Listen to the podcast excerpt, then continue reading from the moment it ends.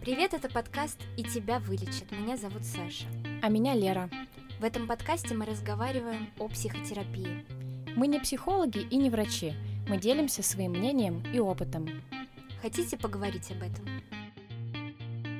Всем привет, я Лера. Я Саша. И сегодня в гостях у нас Ксюша, авторка телеграм-канала «Время охерительных историй» и авторка книги психические расстройства и головы, которые в них обитают. Спасибо. Привет, Ксюша. Привет, Лера, привет, Саша. Сегодня у нас будет сложная тема. Мы будем говорить про психиатрические больницы и э, суицид. Поэтому предупреждаю всех, что тема может вас затриггерить. Ксюш, расскажи, пожалуйста, как вообще ты попала в психиатрическую больницу? А, лет с 13 я занималась активным селф-хармом. И в итоге это привело к тому, то, что я очень сильно себе навредила при попытке уже непосредственно суицида. Я порезала себе руку, ну, где вены, именно вены я не порезала, но тем не менее это была серьезная травма, и меня забрали в психушку. И мне тогда было 17 лет, родители куда-то уехали, там на дачу или еще куда-то. Я порезала себя, друзья мне вызвали скорую, и я впервые оказалась в Склифе, в психосоматическом отделении. Это специальное отделение, куда кладут э, людей, у которых есть и проблемы с головой, с психикой, и проблемы непосредственно физиологического характера, как, например, порезы. Меня доставили туда в, в отделение травматологии. Угу. Это было страшно? Ну, если честно, сначала это было такое небольшое приключение для меня, потому что я не особо понимала, что происходит, я думала то, что, ну, это как, наверное, травмпункт. Меня mm-hmm. туда приведут, залатают и отпустят. Оказалось, что все совершенно по-другому. Меня там продержали э, дня четыре, продержали бы меньше, но это были выходные, а на выходных никогда нету главных mm-hmm. врачей. Если ты подаешь на выходные, то раньше вторника тебя не выпишут. И, в принципе, меня могли выписать и пораньше, как папа потом рассказал, у него главврач э, требовал взятку, чтобы меня выписали. Вот. Папа отказывался давать взятку, а когда я спросила папы, так сколько же была взятка, папа сказал 500 рублей. Да, было обидно. И я правильно понимаю, что это был не последний раз, как ты там оказалась? Я перед подкастом пыталась посчитать, сколько раз я лежала в психушках, сбилась, но поняла, что в сумме я там пролежала около 10 месяцев, если Обалдеть. считать все-все-все мои разы в психушках. А попадала ты в больнице всегда с э, темой э, самоповреждения? А, в принципе, да. Единственный раз, когда я попала туда по доброй воле, то есть я сама пришла и сказала, пожалуйста, положите меня, мне нужна помощь. Это был единственный раз, тогда это было самое мое длительное пребывание в психушке, он длился больше двух месяцев, почти три. А так, да, это было после попытки суицида, либо же впоследствии серьезных самоповреждений. А как ты поняла, что пора идти в э, психушку самой? Почему ты так сделала? У меня был очень сложный период. Я понимала то, что я прям хочу покончить с собой. То, точнее, я не хочу покончить с собой, я не хочу жить. Mm-hmm. Я разделяю эти два понятия для себя. Тогда было именно нежелание жить, но и желания суицида не было. И я находилась в полнейшем отчаянии. Я не справлялась никак сама. Понимала то, что мне просто страшно. Я не знаю, что мне делать. И я обратилась в НЦПЗ, научный центр психического здоровья, и меня положили в психушку. Это, это типа ПНД? Это что, Нет. не по месту жительства? Нет. А, НЦПЗ находится в Москве. Считается, что это одна из лучших психиатрических больниц э, России. Туда можно попасть бесплатно, если у тебя есть московская прописка, если у них есть места, если ты им подходишь э, ну, по каким-то их внутренним критериям. Угу. Вот. Э, я проходила по всем этим пунктам. А, ну и чтобы туда попасть, тебе нужно направление с ПНД, да. Угу. То есть ты не можешь просто прийти с улицы и сказать, положите меня. Ты должен сначала пойти в местный ПНД по месту жительства, и там тебя уже направят. Но это тоже, на самом деле, отдельная история. А, мне подруга, которая работала в Ганушкино, в другой психической больнице, психиатрической, посоветовала эту больницу, а, рассказала, как все это делается. Я прошла в ПНД, сказала, здравствуйте, я хочу суициднуться, мне нужно в больничку. Вот в эту, пожалуйста, выпишите мне uh-huh. направление. А, мне начали говорить, да кому ты там нужна, чего ты там забыла, ты что вообще, что ли, еще на тебя места тратить, койки тратить, типа, кто тебя там ждет? Мгм. Ну, я довольно-таки находчивая в стрессовых ситуациях, и я начала говорить рандомные совершенно имена, то, что, а вы знаете, Александра Пивоварова, да-да-да, она меня там ждет, это главврач третьего отделения, ну, просто рандомные фамилии, рандомные названия отделений. Но говорила это с очень серьезным таким вот выражением, типа, вы что, меня сама вот Александра ждет? Вот, и что мне сказали, а, ну, если Александра ждет, то, конечно, конечно, вот вам направление. Так, собственно, я его получила. Ну, в общем, все как и в обычных больницах. Ну да, наверное. Ну а дальше ты приходишь уже в назначенный... Ну, сначала договариваешься по телефону, приходишь в назначенный день, почему-то обычно это вторник у всех, а, проходишь что-то типа собеседования, где ты рассказываешь, что с тобой, какие у тебя симптомы, с несколькими врачами-психиатрами происходит, как я понимаю, это еще для того, чтобы ипохондриков и синдром Мюнхгаузена отсечь. Мгм. И дальше тебя уже определяют отделение, меня определили в острое отделение. А тебе поставили какой-то диагноз? Там мне поставили, ну, официально, прям на бумажке, мне поставили циклотемию, но с моим врачом, это молодая психиатрка, была буквально на пару лет старше меня, она мне сказала, что у меня пограничное расстройство личности, но так как а, вся психиатрия у нас до сих пор советского типа, она мне не может ничего подобного поставить, и, в принципе, в этой больнице руководство не верит в подобные диагнозы, они все гнут свою систему. Мгм. Ничего себе. Да. Мне там говорили, что мне, в принципе, медикаментозное лечение, да, оно сейчас снимет острую фазу, но лечиться мне нужно не медикаментами, мне нужно психотерапией. Вот та врач, она все это понимала. И, в принципе, у нас сложились с ней очень доверительные, хорошие отношения, но в этом тоже был минус, потому что в итоге, э, ну, мы перешли грань. Мы стали как будто почти подружками. Мгм. И в итоге я ее не слушалась, могла, могла ей манипулировать, что у меня, к сожалению, часто бывает с врачами. И дошло до того, то, что я Новый год отпросилась у нее домой, спросив, а можно мне наркотики принять, пожалуйста? Она сказала, ну, одну таблеточку можно. Ну, типа, come on. И я не вернулась тогда в психушку. Ксюш, расскажи в целом, как там все устроено. Что вообще, из чего состоит лечение, собственно? Я была в различных психушках, я бы их разделила на три типа. Одна — это такая серьезная психушка, куда ты кладешься сам, это вот НЦПЗ. Второе, то, что я рассказывала про Склиф, это не психиатрическая больница, это именно психосоматическое отделение, куда тебя привозят недобровольно, то есть против твоей воли. А, И третий вид — это куда ты попадаешь после склифа. Если во всем по порядку, то, например, я вот э, режу себе вены, меня ко мне приезжает скорая, не психиатрическая скорая, а обычная скорая. Они видят то, что это именно self-harm с попыткой суицида. Они вызывают психиатрическую бригаду. Приезжает психиатрическая бригада, и тут ты уже никак не отмажешься.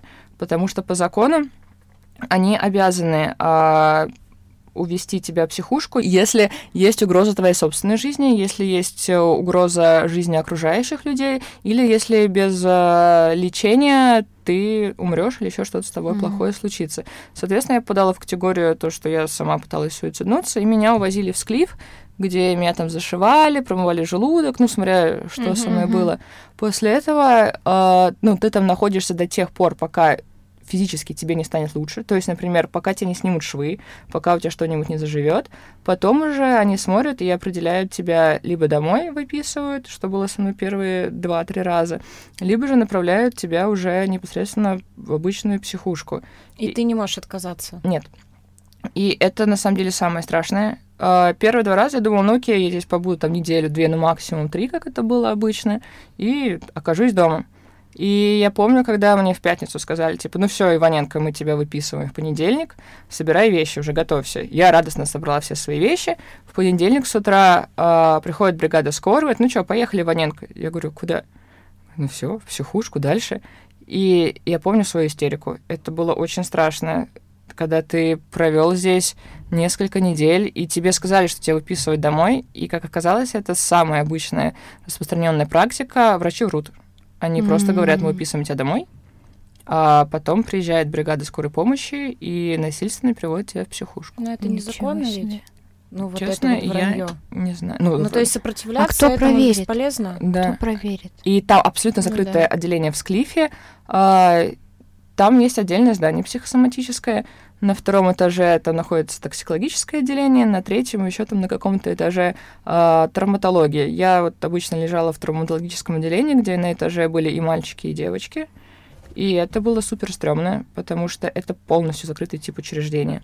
Туда никого не пускают. Не да? пускают и не выпускают с этажа никого. Ни маму, ни посетителей. Ну, то есть вот вообще никого. У тебя нету телефона, у тебя нету доступа, там нету вообще компьютеров. Раз в день на пять минут тебе дают звонить на домашний телефон. Ну, серьезно, кто сейчас хоть один домашний телефон помнит mm-hmm. наизусть? Mm-hmm. Вот. И кто ими пользуется? Да, да. Вот, и это очень страшно, когда тебя туда привозят, ты и так как бы невменяемый. Ну, в смысле, это в плане того, что тебе очень плохо, и ты мало что mm-hmm. соображаешь. У меня, например, на тот момент э, было зрение минус 9. И вот я в линзах, типа, один день, второй, третий, четвертый, а я не могу ни с кем связаться. Просто Почему? у меня нет нужной щетки, там нет туалетной бумаги. Ну, и ты просто ходишь, побираешься э, по всем. С тобой никто не связывается. Помню, я туда попала, когда меня избил мой друг, и, ну, у меня было все лицо расквашено. И я просила вызвать мне полицейских, чтобы освидетельствовать mm-hmm. э, побои, чтобы я смогла mm-hmm. на него подать э, заявление. Даже этого не сделали. Кошмар. Ну, как бы, ничего. Вот там вот самый ужас творится на самом деле.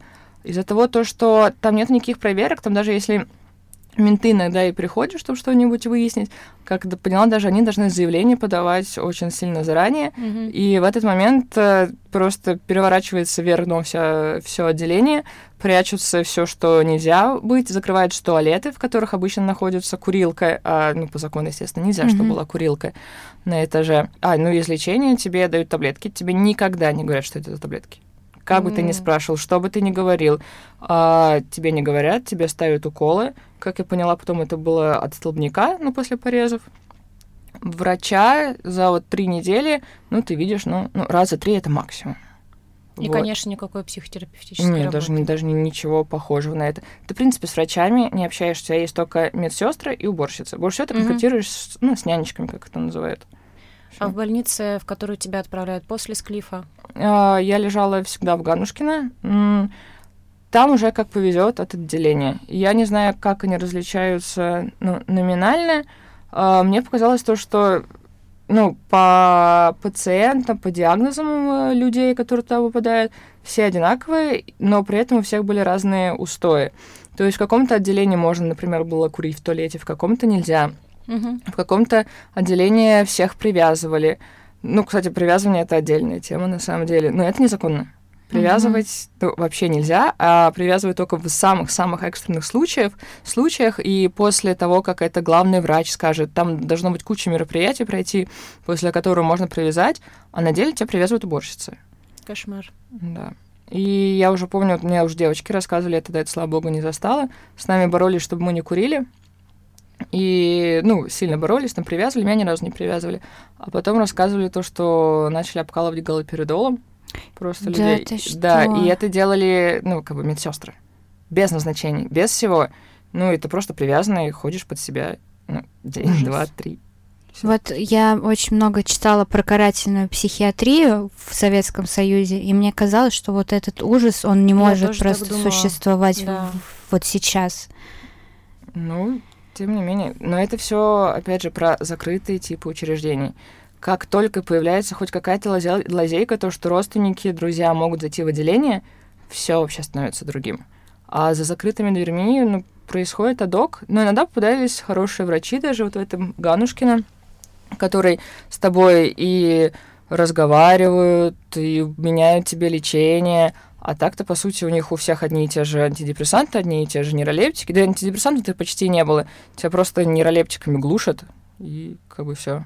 А там какая-нибудь работа с психологами была? Нет, никакой. Ну, то есть ты просто лежишь и получаешь таблетки? Ну да. И как они решают, в какой момент тебе можно покинуть заведение? Когда начинаешь улыбаться, когда перестаешь плакать, когда угу. перестаешь постоянно спать. Угу. Ну, то есть все это можно симулировать, ну, вообще спокойно. Было очень-очень э, много девочек, которых выписывали, и они попадали туда э, опять через два дня буквально. Mm. А НЦПЗ чем отличается от Ганушкина? А, во всех вот, ну, опять же, закрытых типах, в закрытых психушках, когда тебя привозят принудительно, их цель тебя не вылечить, их цель снять с тебя психоз и mm-hmm. отправить тебя дальше жить. Uh, у них нет цели улучшить твою жизнь, улучшить качество твоей жизни, как-то поменять что-то в тебе. И главное то, чтобы ты вот не убила сейчас себя, а что ты делаешь за пределами стен и как долго подействует их, так скажем, лечение, их не волнует. В НЦПЗ, в НЦПЗ лечат. Там, там очень крутая диагностика. Там каждый день, иногда два раза в день с тобой э, разговаривает твой лечащий врач, он разговаривает с тобой долго, тебе могут бесконечно менять лекарства, ты можешь жаловаться на все побочки, тебе угу. будут много-много подбирать э, препараты. Вот, ну и там никого никогда не привязывали. Даже я была тоже в остром отделении в наблюдательной палате. Это такая палата аквариум, из которой тебе нельзя выходить, и за тобой вечно наблюдают. Там или человеческие условия. Там тоже не обходилось без жести, без каких-то странных штук, где санитарки тебя обманывают, потому что, ну, что ты долбанашка. Mm-hmm. Ну, допустим, воровства было очень много со стороны санитарок. Вот, Ничего это жутко себе. обидно, потому что, ну, блин, у тебя и так ничего нет. Ну, то есть ты обходишься тем, что тебе приносят, потому что не всех выпускают. Вот, а у тебя тебе просто крадут гель для душа, еще что-то. Ну, это, это было отстой, правда, до слез, помню, было обидно очень. Ну, угу. конечно. А mm. что-то кроме лекарств? Я не знаю, там какая-нибудь арт-терапия, да, в, с психологами. В НЦПЗ была арт-терапия, э, которая заключалась в том, что нам давали раскраски и карандаши. Ну, как бы все. А потом, когда мне поставили пограничку, и мне психиатр... Ну, не поставили, в смысле, психиатр сказал, что у меня пограничное расстройство, и она рассказала про психотерапию. Я спросила, а ну, у вас-то есть психотерапия? Он говорит, ну да, одна на 40 человек. Я такая, окей, а что вы не рассказываете? И она мне рассказала, что они не афишируют, что у них есть психотерапевт, потому что, ну, тогда к нему, скорее всего, очень многие захотят. Угу. И я потребовала, чтобы она была у меня. Пока я там лежала, мы с ней занимались где-то раза три, наверное, в неделю. А, пока лежала там, было более-менее нормально, но у нее уже проскальзывали такие фигни, типа, ну, Ксюшенька, ну, ты загоняешься. Понимаешь, mm-hmm. ты девочка, он мальчик, ну вы, ты с Венеры, он с Марса. О чем mm-hmm. ты вообще говоришь? У вас разные цели, вы по-разному природы устроены, вы никогда не поймете друг. Тебе просто нужно приспособиться к ним. Mm-hmm. Ну, вот это вся хуйня сексистская. Сколько ты там пролежала в общей сложности в НЦПЗ? А, в НЦПЗ, ну, получается, где-то два с половиной месяца я пролежала. Меня отпустили а, на новогодние праздники на день рождения. У меня день рождения 9 января. И сказали, чтобы я м, вернулась сначала после прям Нового года, типа числа второго, потом должна была там полежать немножко, на день рождения меня бы опять отпустили. Но из-за того, что мне дали зеленый свет на наркотики, ну, я не вернулась 3 числа. Я просто забила вообще на все и звонили уже вот тогдашнему моему парню, который меня, ну, как бы, который со мной расстался, из-за, из этого мне было плохо, но он меня поддерживал. И в НЦПЗ был его телефон. Ну, я просто пряталась, не брала трубку. Мне уже в контакты написала моя психиатрка, сказала то, что если я не приду и э, меня не выпишут официально, а то есть получится, что я сбежала, я уже никогда туда не смогу лечь, если со мной что-то случится. Mm-hmm. Меня вот это меня испугало. Я прошла, э, выписалась, мне моя психиатрская сказала, что она, Ксюша, я очень вас разочарована. Кошмар да, какой, как в школе. Да, да. я такая, блин, ну ладно. И ушла. Это был последний раз, когда ты лежала? Нет. Нет? Нет. А, последний раз была, когда ты мне психушку вызвала. Точно. Да. А, я помню, я был период очень страшный. Это, получается, было ну, почти два года назад, наверное.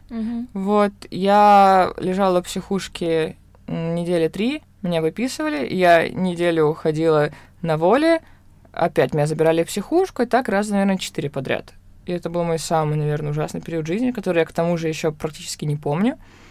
И меня тогда так помотало, и это было настолько хуево, и я тогда растеряла просто всех друзей, работу, ну, вообще, мне кажется, все, что только можно было потерять, я тогда потеряла. И э, я решила то, что нужно заниматься нормальной психотерапией, нашла, ну, по, твоей, по твоей наводке, опять же, Mental Health Center, начала заниматься DBT-терапией, и с тех пор я ни разу не попадала в психушки. И у меня кардинально поменялось мнение о психушках, что самое странное.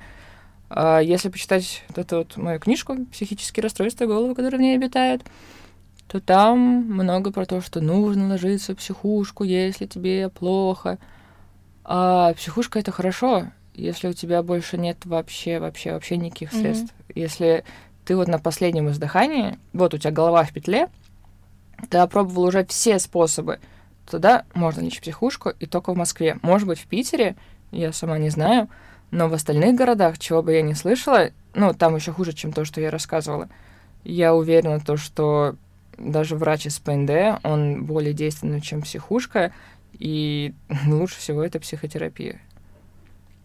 Ну, в общем, я очень разочаровалась в психушках, потому что я сейчас оглядываюсь назад, ну, я из них не вылезала. Я, ну, если не каждые полгода, то каждый год я точно была в психушках, и, по сути, я другой жизни там мало видела. То есть это было то место, где мне помогали, как я думала.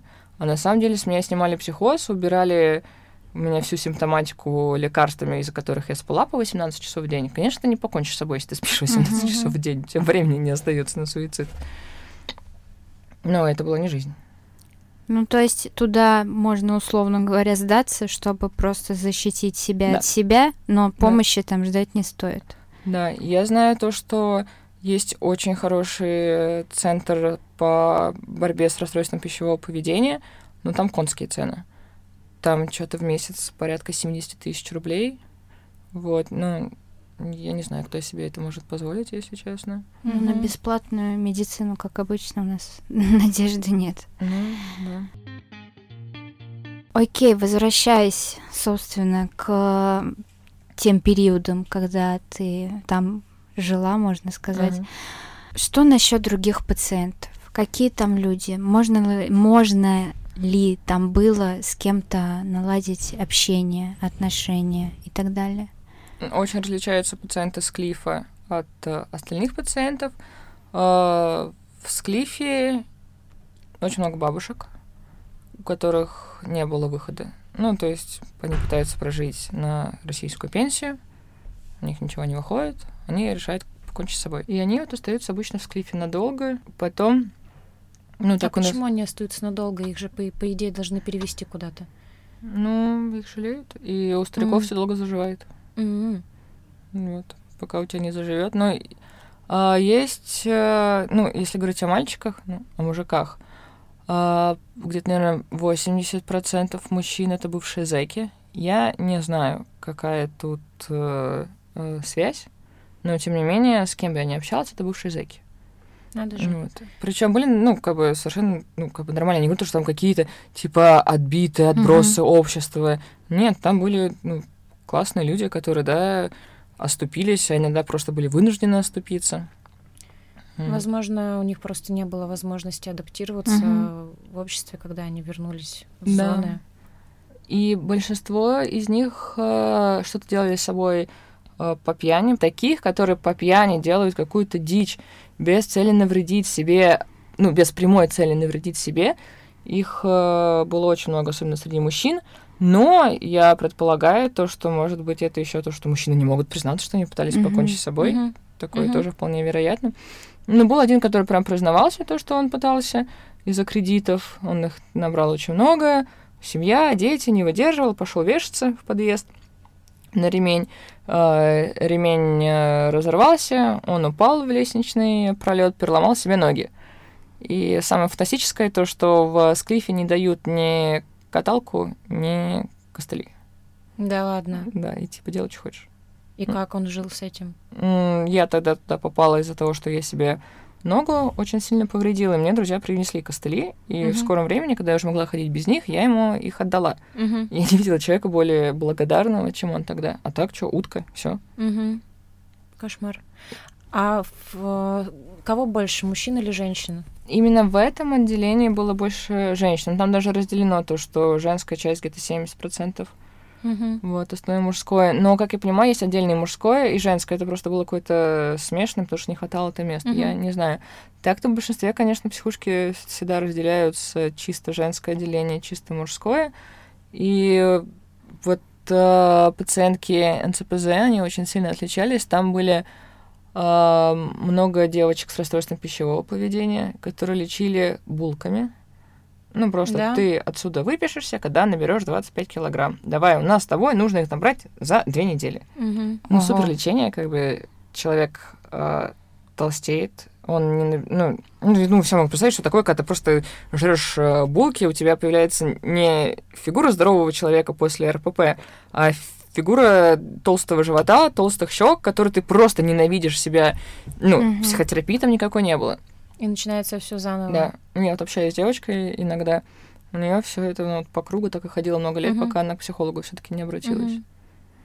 Вот, была э, девочкой, я слышала до этого об этом диагнозе, но никогда его не встречала, думала, что это... Ну, для меня это было что-то совсем странненькое. Э, у нее трихотиломания, не знаю, куда ударение ставится, это когда выдираешь волосы. Мгм. Вот, она еще их ела. Вот, и это было... Ну, то есть это было странно, необычно. Ей было лет 18, наверное, то есть совсем молоденькая. Вот, бедная девчушка, у нее там, ну, ну, наполовину лысая где-то. Бедняжка. Да. А так вообще очень много было девочек с УКР. А, ну, бар УКР. А, была девочка, которая хотела сменить пол на мужской. И для этого нужно ей было как раз пройти психиатрическое обследование. А, ну вот ее загнобили. Там никого не гнобили, а ее загнобили, и это было очень странно. А загнобили кто? Пациентки. Типа, Да. ты чё, ёбнутые? То есть там лежат РППшники, лежат барщики, суицидники, шизофреники, ну, куча как бы людей Мгм. с различными расстройствами, типа, ну, мой ок, норм, Мгм. а ты-то чё, ну ты фрик. Кошмар, да. Самый интересный чувак, с которым э, я познакомилась в психушке, я не помню его имя, потому что оно восточное, мне сложно запоминать восточные имена, но суть в том, то, что он лет в 20 сам принял ислам, хотя его родители э, христианской веры. Это, мне кажется, ну, довольно так показательный поступок, когда человек принимает сам ислам, не находясь в этой культуре. Мгм. А, как потом оказалось, он принял ислам, потому что с ним разговаривал Аллах, и он доказывал это всем, аргументируя тем, то, что вообще-то у него на пояснице родинка точно такая же, как была у пророка. Мгм. Вот, и это казалось настолько очевидно, блин, у меня такая же родинка. Вот, и он очень жестко повредил себе руку специально. Его положили в психушку, и тогда как раз-таки был Рамадан, я надеюсь, я правильно назвала, праздник. И, ну, это пост, когда нельзя есть э, от э, рассвета до Мгм. заката. И он прятал всю еду себе в тумбочку. Не очень вкусно. Чтобы ночью поесть. Да, да. Вот, и мы с ним ходили и очень много общались. Я как такой ярый атеист, прям ну такой воинствующий, грубый атеист. И он как-то как человек, который сам принял ислам. И вот мы ходили вдоль коридора туда-сюда, туда-сюда, медленно-медленно, потому что у меня была повреждена нога. И очень экологично, тогда, правда, так не выражаюсь, очень экологично беседовали о религии. И я тогда читала Терри Пратчета, а он, конечно же, Коран. И я помню, мы обменялись книжками, чтобы почитать. И он мне дает Коран, только, пожалуйста, помой руки, помой уши, помой нос. И я, типа, ненавижу ислам. Вот. Вот. Но я все это сделала, потому что, ну, мне Роберта вызвали. Почему исламского? Роберта вызвали, да? Неожиданно вспомнил. Вот. А, я очень уважала этого человека. Он еще писал очень красивые стихи. И я сделала все, что он просил, и сидела, читала Коран. А в целом, а, ну, не считая этого случая, отношения были между пациентами скорее Очень хорошие. Да, очень поддерживающие, потому что, ну, там плохо. Там очень-очень одиноко, наверное, больше всего ты там страдаешь от одиночества. И люди пытались дружиться, находили общие темы. Ну, мне там получалось со многими девочками прям вступить в очень такие теплые, доверительные отношения. Но это поразительно, как они просто разлетаются в пыль эти отношения, когда ты только оттуда выписываешься. Что у меня, что у других э, девочек там разговаривала, не хочется поддерживать ни с кем связь из этого места. Почему? Ну, хочется забыть. Ну, плохие Мгм. воспоминания Да, связаны. и тебя там, ну, тебя там видели в ужасном виде, ну, как ты считаешь. Мгм. Ну, то есть там вечно с грязными волосами, с потекшей слюной, с тремором, вот с этим всем, всеми побочками из лекарств. И тебе хочется просто сделать новую жизнь, в которой нету места психушек, Мгм. нету места таким проблемам, и люди оттуда, ну, это не то, что тебе хочется. Ну, и тем более вы не успеваете пообщаться на какие-то прям личностные, сильные какие-то темы, которые не касаются психического здоровья, и на деле выясняется то, что, ну, это ни одного поля ягоды, скажем так. Ну, то я... есть друзья по несчастью. Да. Угу. Я так дружила с одной девочкой, которая казалась мне прям супер классной. У нее такой был необычный случай, на мой взгляд.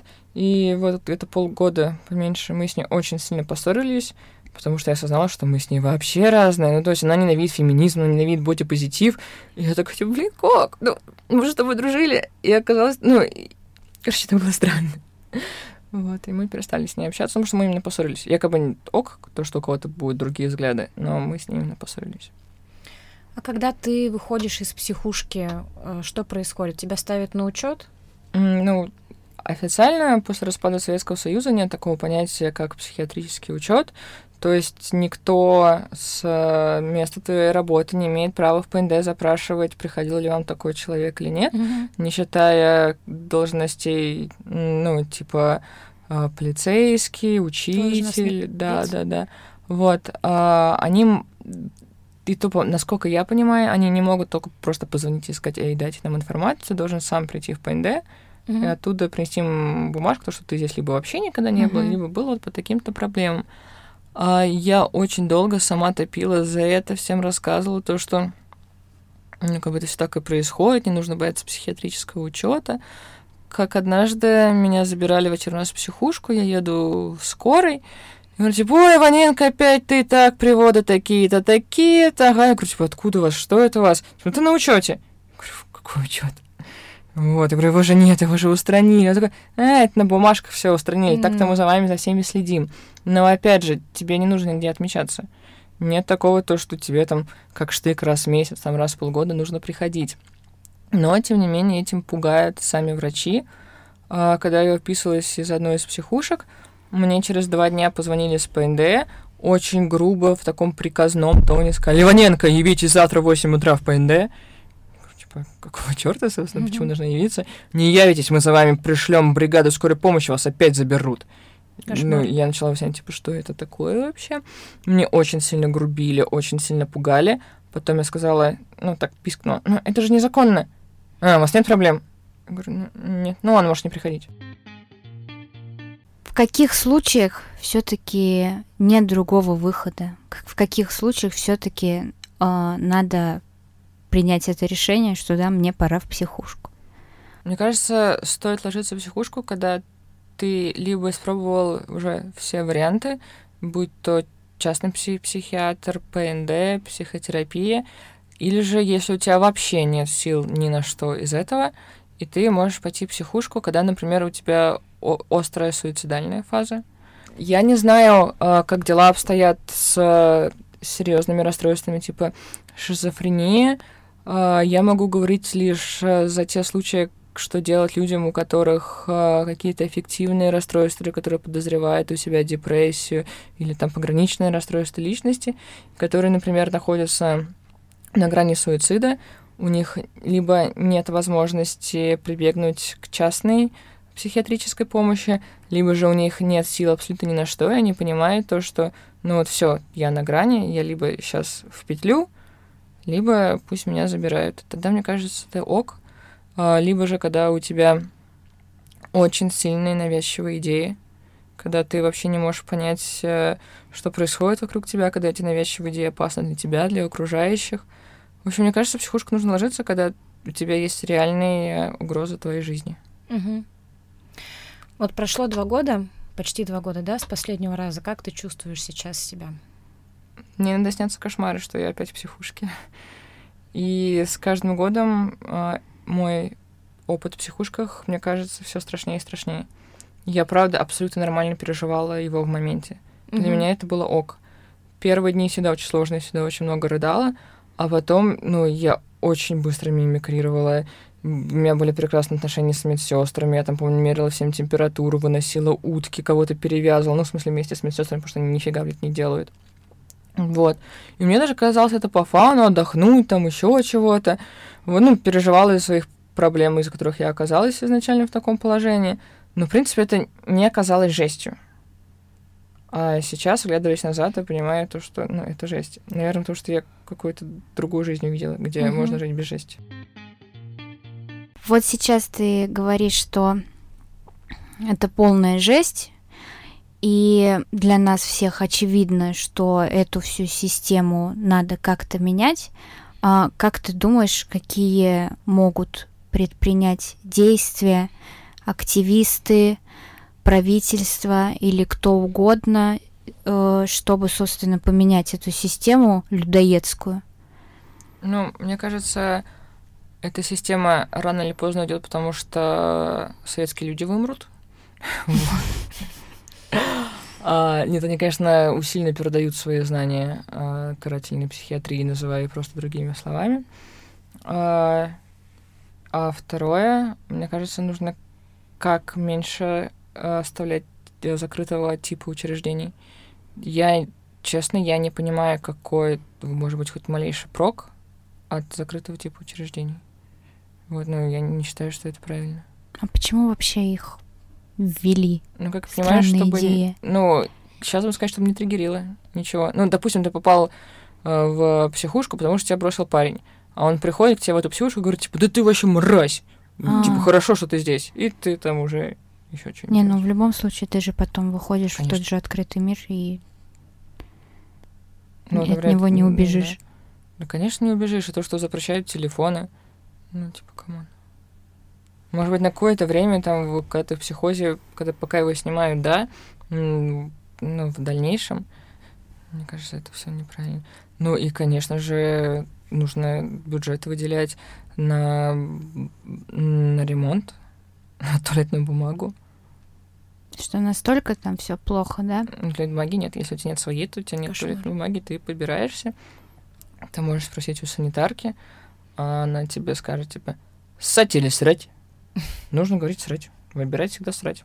Дадут Когда... побольше? Да, дадут, в принципе. А, а на посрать тебе дадут вот один кусочек, может быть, два. Но это не кусочек, а, знаете, вот это вот серая туалетная бумага, да. угу. такая без втулки даже. Вот. Это ладно, если у тебя кто-то еще есть, кто может прийти к тебе и что-то принести, а если ты один, то, наверное, вообще мрак кромешный. Ну, делятся. Ну, там нормально, на самом деле, с. Угу. Вот, но если ты при этом в ужасном состоянии, то, ну, как бы только... Вот, ну, я вот подходила к девочкам, которые просто лежали, смотрели в стену, ничего не делали. Пыталась как-то растормошить, еще что-то.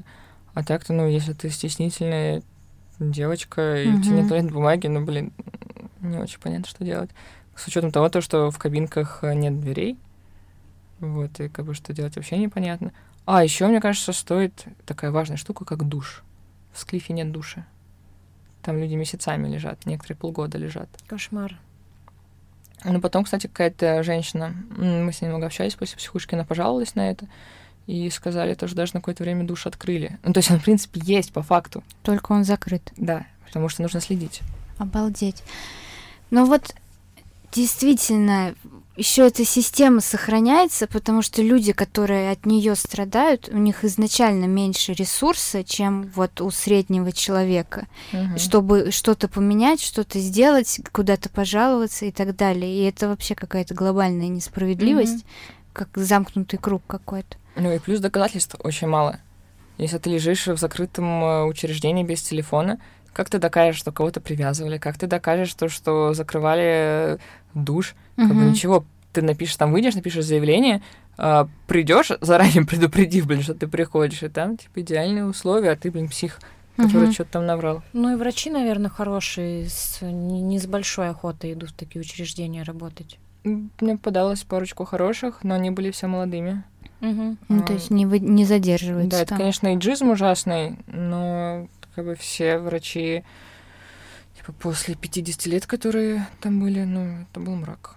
Плюс, насколько я понимаю, очень много бюрократической системы, в том плане то, что когда дежурный врач, он выходит, ну, он вынужден 90, ну, окей, 70% своего времени заполнять какие-то бумажки.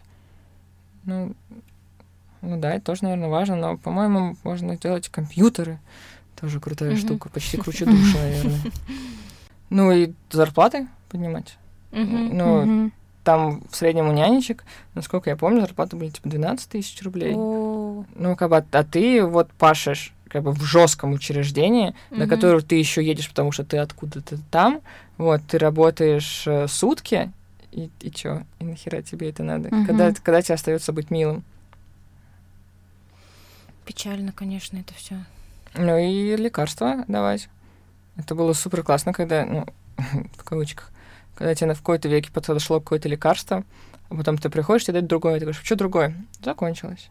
Ну все, в принципе, лекарство закончилось, которое тебе все это время подходило, и которое есть в реестре, типа, необходимых лекарств, mm-hmm. вот в психушке. Ну все, оно закончилось, тебе дают что-то другое. Или вообще ничего не дают. Ну это редко. Всегда есть галоперидол, аминозин. А если говорить о позитивном опыте, наконец-то. Ты говоришь, что за последние два года жизнь твоя поменялась, и ты пересмотрела свое отношение вообще к своему опыту. Что, собственно, поменяло твою жизнь? Психотерапия. Психотерапия именно, которая мне подходит. Ну, бывают же разные виды психотерапии. Uh-huh. Я нашла то, что именно для моего расстройства. И это очень круто. И я перестала пить, да. Я не пью... Скоро будет почти год. Mm, это круто. Да. да. Вот. И... Ну и когда мы с моей, моей терапевткой обсуждали, э, к чему приводит э, мой алкоголизм, я начала вспоминать весь свой словхарм и все свои психушки. Я ни разу не попадала принудительно в психушку в трезвом состоянии это не значит то, что я такое творю только под э, алкоголь. Значит, то, что у меня, я хочу это сделать с такой же интенсивностью, просто стоп у меня не работает. Uh-huh. Uh-huh. Я ну, могу да, испытывать, да, да. Я могу испытывать то, точно такие же эмоции, точно такие, такие же желания, но только стоп у меня будет работать, и я смогу это перетерпеть. Вот. Так сказать, своего врача. Я против тем, чтобы заниматься самолечением. Меня часто спрашивают, может быть, ты знаешь кого-нибудь, кто продает вот такие-то антидепрессанты? Я прочитала, они клевые. Говорю, ну тебе это не точно подойдет. На I recommend. Да, да, да. Вот, недавно спросили, типа, ты знаешь кого-нибудь, кто рецепт выписывает? Я говорю, да, врач в больнице. Не, ну, в смысле, а такой, типа, чтобы он, я ему сказал, а он мне это выпишет. Нет. Вот. Короче, самолечением, самодиагностика, мне даже кажется, это почти ок, потому что ты понимаешь, с каким запросом тебе идти. Ну, если на этом все не заканчивается. Если mm-hmm. ты такой, типа, а, так, окей, у меня сегодня плохое настроение, завтра будет хорошее настроение, у меня бар. Mm-hmm. Вот, нет, не так. А когда ты занимаешься ну, самообразование, да, самообразованием, да, и понимаешь, что какие есть э, заболевания, может быть, серчишь какую-то информацию, и приходишь уже с полным запасом знаний о себе к врачу и выдаешь. Ну, в общем, я за то, чтобы все ходили на психотерапию, даже если нет расстройств, даже если нет депрессии, даже просто, пожалуйста, все ходите на психотерапию. И мы тоже за это. Да. К чему Всё мы всегда топим. стараемся агитировать, да, идти на психотерапию. Каждому человеку по психотерапевту. Ура! Ты ведешь канал, ты написала книгу. А, почему ты вообще в какой-то момент решила делиться своим опытом? У меня есть какая-то такая штука, как я его называю, а, эмоциональный эксбиционизм или моральное сожжение на главной площади. А, мне очень важно рассказывать о том, что у меня внутри, а, потому что мне кажется то, что если я не рассказываю о том, что происходит внутри, о том, что происходит снаружи, то этого нет. Mm-hmm. Вот, у меня очень сильное чувство пустоты, и мне нужно постоянно всем делиться. Ну, на самом деле, это была первая цель. А, вторая цель, когда я начала получать отклик. Типа, о, ого, я не знал, что, типа, я думал, я один такой. Типа, ого, тебе помогает это, пожалуйста, схожу к психотерапевту. И это уже появилась просветительская деятельность. А в какой-то момент появился, ну, я даже могу сказать, активизм. Вот, и я поняла то, что, ну, это важно. Сейчас я блог веду, конечно, менее регулярно, чем раньше, но это, наверное, связано с сильным оттоком аудитории из-за того, что раньше блок на 90% состоял из трэша, чернухи. Mm-hmm. Типа, а тут обосрался чувак в палате. Ну, как бы, блин, да, окей, класс. Вот, а сейчас такое, знаете, ребятки, вам нужен психотерапевт. Не на тот контент, короче, подписывались, да. Ну, намного меньше обратной связи.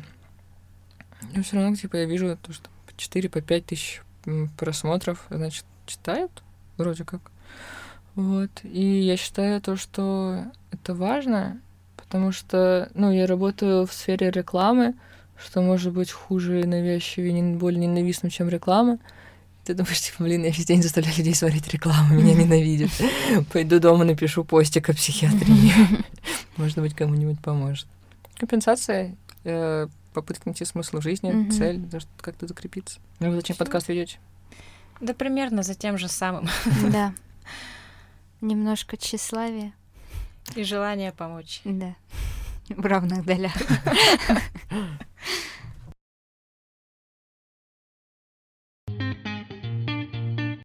Ксюша, большое-большое тебе спасибо за такой подробный обстоятельный рассказ. Я от себя скажу, что меня очень впечатлило все, что ты сказала.